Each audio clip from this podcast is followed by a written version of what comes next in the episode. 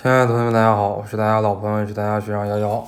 欢迎大家来到我们星火的电台啊！北京时间四月二十七号，马上要到四月二十八号凌晨了。那么呢，前两天我在我的空间里边发了一条说说啊，现在呢，距离五月份啊，基本上还有两到三天的时间，咱们星火呢，五月一二三四号也休息。因为咱们在三月份呢经历了比较长的这个复试和调剂，在四月份呢忙了两场大型的直播，一场徐涛老师的，一场涂浩明老师的，来了有将近一万多名的这个考研学生。要知道全国一共才有多少考研学生啊？全国一共才有三百万考研的学生啊，每年只有三百万，那么来了有将近一万，就意味着每三百个考研学生里边就有一个学生来听了星火这个徐涛、涂浩明的直播。所以说也是非常非常的忙啊。那么星火总部呢，在四月二十八、二十九号，我们在录一期节目，叫做《五月应该如何复习》。咱们星火呢一直有这样的一个传统啊，从今年一月份就开始给大家录节目，告诉大家，尤其是告诉二零二零的考生，呃，从笼统上来讲，我们每一个月应该如何复习。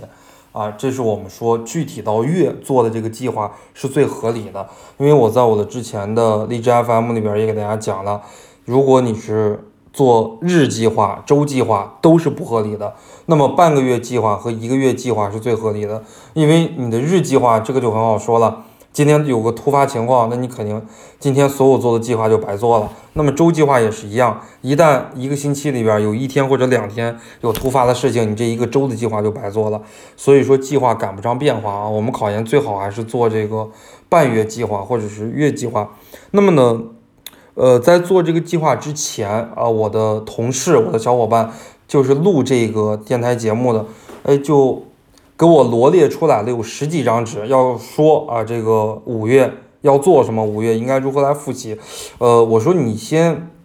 别讲啊，这个五月应该如何复习，你讲一讲五月对于考研的学生的重要性。那么我的同事就让我来写这个方面的稿子，那么我就简单的从三个方面来给大家讲吧。到时候我的同事把视频录出来，还会有更加详细的。那么五月对于考研呢，非常非常的重要。以我七年的考研辅导经验，你看一三一四一五一六一七一八一九二零，呃，如果完整算下来，掐头去尾，这已经是第八年的这个考研辅导了。那么以这七八年的考研辅导经验呢，五月份它虽然不起决定性的作用，但是五月份的话，这个月非常非常的重要。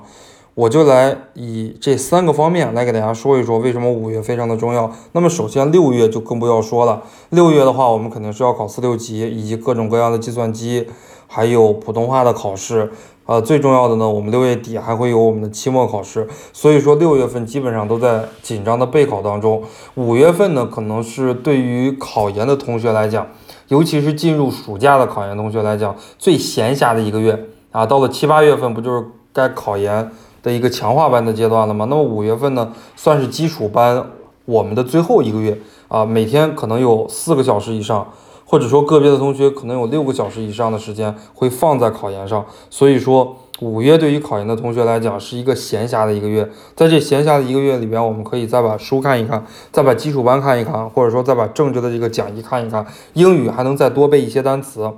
这是我们说到的第一点。那么第二点呢？我列举到了五月呢是承上启下的一个月，非常的重要啊。承上非常好理解，很多同学呢从去年年底就开始报班，就开始听课学习。那么有一些同学呢，可能从呃上一届的学长学姐考完试之后就开始学习，就开始复习。那么还有一部分同学呢，可能是从一月份元旦之后啊，还有大部分人是从这个寒假之后啊，就是从。过年之后开始复习的有百分之七十，那么从过年之后开始复习的呢，满打满算也有两个多月的时间了。在这两个多月的时间里边，你的课程应该听完一遍了，你的教材也应该自己看完一遍了。然而你自己复习的一个情况并不是很好，五月就很重要啊，可以承起到一个承上启下的作用。上一个阶段复习的怎么不好？哎，我们可以想一想是为什么复习的不好，总结总结，为下一个阶段呢来做准备。所以说五月从这个角度来讲非常的重要。如果你这个阶段不能很好的从基础阶段向强化阶段过渡，那么到了七八月份的话，你就很被动，啊，很多的知识点有可能你第一轮复习了，但是呢浅尝辄止，没有特别深入，没有特别明确的来复习。你七八月份当全世界都在复习的时候，而你就是在预习啊，你学过的那些知识点。尤其是二月、三月、四月学过的知识点，你要在五月再重复一遍。到了七八月再学的时候，我们强化班换一种模型，换一种形式再学的时候，你就会比较轻松了。所以说，五月从这个角度来讲呢，起到弥补上一个阶段的不足，为下一个阶段的复习呢，起到一个索引的作用。那么，我觉得第三点啊，也是最重要的。五月为什么这么重要呢？五月是稳定状态的一个月啊，我在我的空间里边是这样来写的。为什么呢？因为现在很多的同学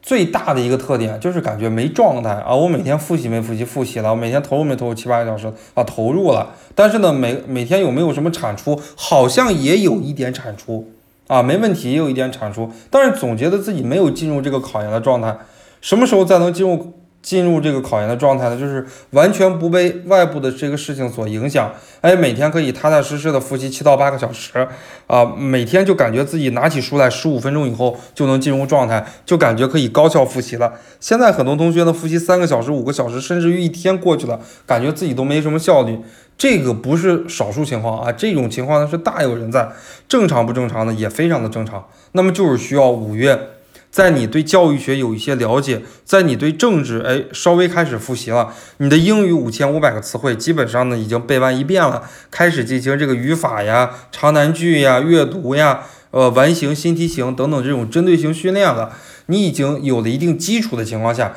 你找到了适合自己的学习方法了。啊，很多同学都是在求学习方法，很多同学学在求经验啊，也有很多同学看了很多的经验贴，很多同学听了很多星火的直播啊，就是基本上呢，自己的方式方法结合学长学姐的建议，呃，基本上呢已经